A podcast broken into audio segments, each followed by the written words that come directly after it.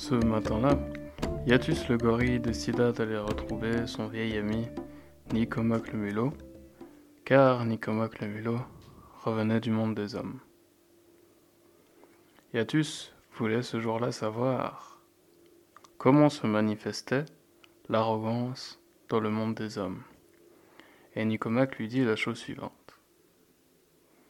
Yatus, l'arrogance dans le monde des hommes est un petit peu comme l'arrogance ici, dans la savane.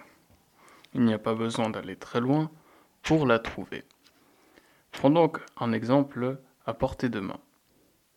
Notre vieux collègue, Maïpatou l'épervier, nous en donne l'occasion. Vois-tu, Iatus, Maïpatou est quelqu'un de très éloquent.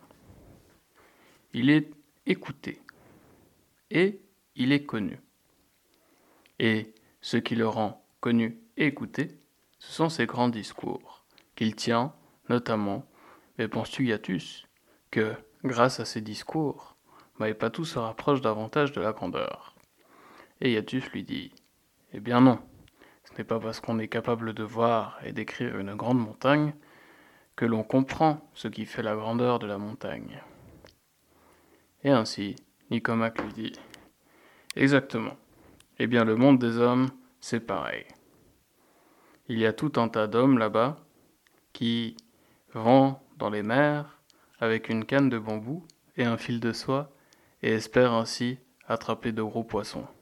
Ils gardent cette attitude à l'égard des discours qu'ils tiennent sur leurs principes, sur la grandeur et sur eux-mêmes. Mais de la même façon qu'ils n'attraperont pas de poissons, ils ne comprendront pas ce qu'est la grandeur avec une